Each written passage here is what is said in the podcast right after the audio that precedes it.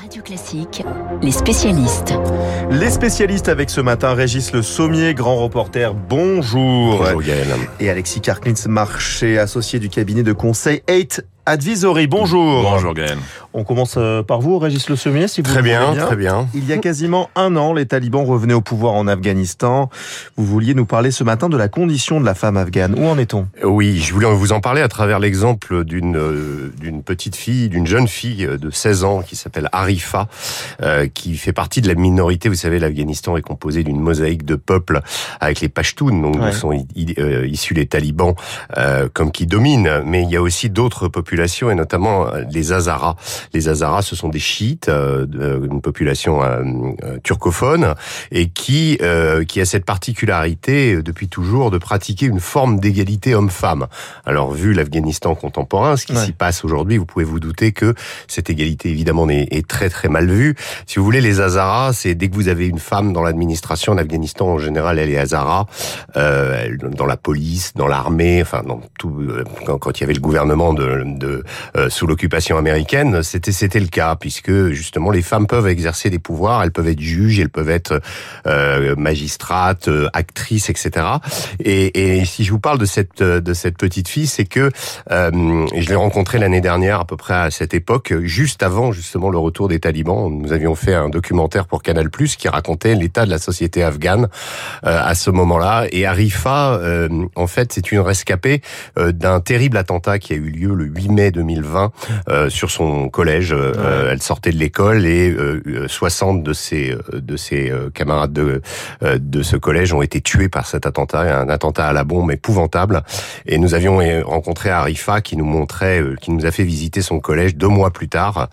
Et hum, depuis, euh, on a essayé de la de la faire sortir parce que comme elle a elle est apparue dans notre film et comme elle est apparue aussi de, elle a elle a beaucoup parlé. C'est c'est c'est ce genre de de euh, de- d'individus qu'on remarque, qu'on- dont on sait euh, un- un- euh, instinctivement qu'ils vont s'en sortir dans la vie. Elle, elle avait appris l'anglais toute seule.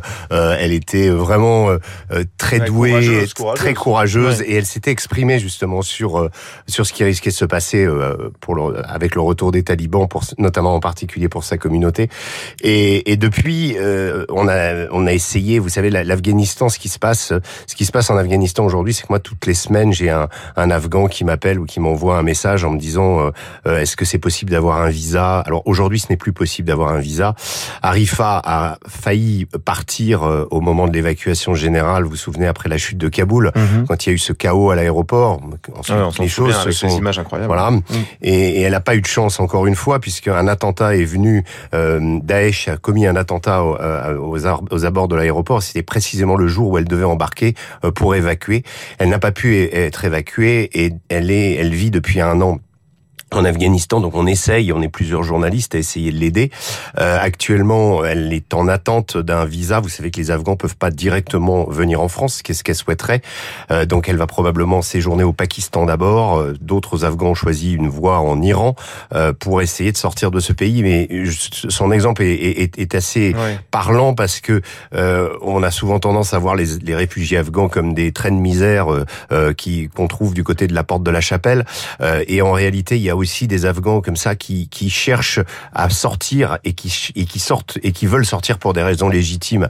Ce qui a été euh, le, le fait le plus marquant, et je termine là-dessus sur Mhm. Arifa, c'est l'imposition euh, de la burqa en public décidée par les talibans, puisque euh, les talibans sont arrivés avec un visage en disant c'est nous sommes des nouveaux talibans, nous n'a- nous n'allons pas être comme les anciens, etc. Et puis on s'est aperçu que petit à petit l'actualité chassant l'Afghanistan euh, de la carte, on n'entend plus parler ou pratiquement, eh bien euh, ils ont imposé exactement le même ordre euh, que euh, celui qu'ils avaient euh, euh, mis en- sur place en Afghanistan entre 1996 et 2001.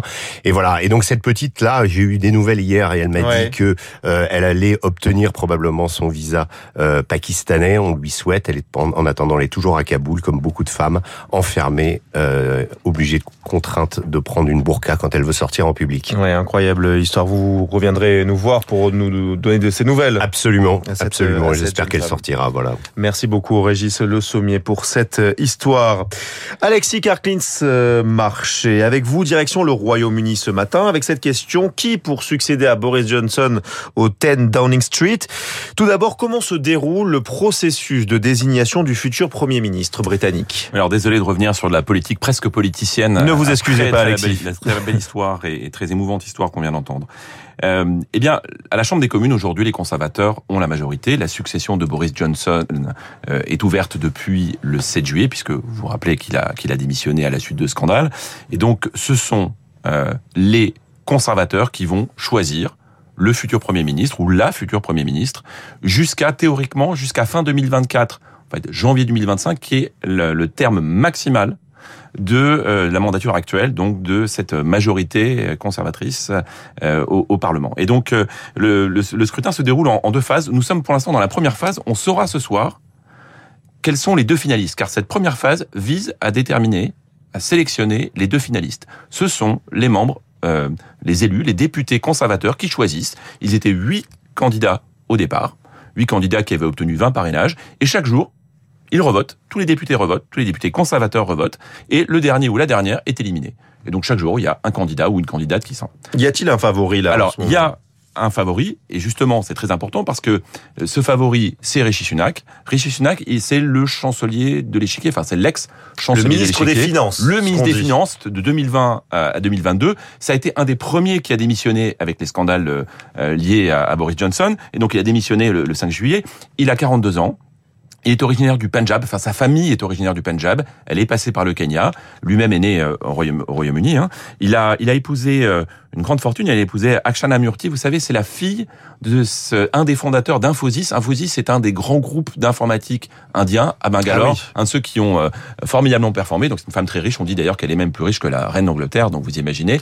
Et donc ça, c'est Rishi Sunak. Il a un certain nombre d'avantages pour lui parce que il, il est perçu comme une personnalité sérieuse, euh, expérimentée. Il vient du monde de la finance. Alors ça, les des côtés positifs et des côtés négatifs. Côté positif, il connaît évidemment très bien le sujet financier. Il a un côté plus négatif, malheureusement, c'est que ça peut lui peser un peu. Et il faut savoir que Boris Johnson ne l'aime pas du tout. Il considère Ah. que c'est un traître. Voilà. Bon, c'est peut-être un bon point finalement. Alors voilà, on ne sait pas, mais pour l'instant, il arrive en tête à chaque tour. Mais il risque d'y avoir une coalition contre lui. Qui sont les autres candidats encore en course? Il y a deux candidates encore aujourd'hui. Il n'y en aura plus qu'une ce soir. Deux femmes. Des candidates. Des candidates, deux femmes. Alors celle qui était presque favorite il y a encore quel- quelques mois, s'appelle Liz Truss, qui est actuellement ministre des Affaires étrangères. Elle est très populaire. Alors elle, elle joue la carte Margaret Thatcher. Ah, Libertarienne sur dame de l'économie, la dame de fer, euh, euh, vraiment sur libertarienne sur l'économie, plutôt faucon sur euh, la politique étrangère, euh, quelqu'un de très euh, très énergique, mais qui a euh, deux petits défauts. D'abord, elle a raté le seul débat télévisé qui a eu lieu, Ah, qui a eu lieu dimanche dommage. soir. Voilà. Et d'autre part, on la surnomme la girouette de fer parce que ses opinions ont beaucoup changé. L'autre candidate qui est un peu l'outsider et qui a ses chances euh, s'appelle Penny Mordaunt, euh, dont le slogan est PM for PM. Alors je vais Penny Oui. Mordaunt pour Premier ministre. Hein, vous voyez, elle joue sur le. Je vois que vous avez fait anglais seconde Voilà, langue. Voilà. première pour moi. Et, et, quar- et 49 ans, et dans quel 49 ans, elle a été la première femme ministre de la Défense euh, d'un gouvernement britannique. Elle est aussi euh, très populaire, brexiteur, et donc c'est quelqu'un qui euh, pourrait créer la surprise dans, bah, dans, les, dans les prochains Ah, jours, et en tout réponse cas dès ce soir. donc, euh, Réponse le 5 septembre à l'issue de la deuxième phase. Ah oui. Là, ce sont les militants qui vont, les adhérents On du parti, encore un mois et demi. qui vont euh, choisir. On connaîtra les deux finalistes ce soir et le nom du ou de la première ministre le 5 septembre prochain. Eh bien, merci beaucoup Alexis Carclis-Marché. Merci euh, Régis Sommier. On se retrouve tout à l'heure pour Esprit Libre à 8h40. Dans un instant, le meilleur du journal imprévisible de Marc Bourreau. Et si on parlait du Titanic à 7h51, le naufrage le plus célèbre euh, hein, du monde, hein, c'était il y a 100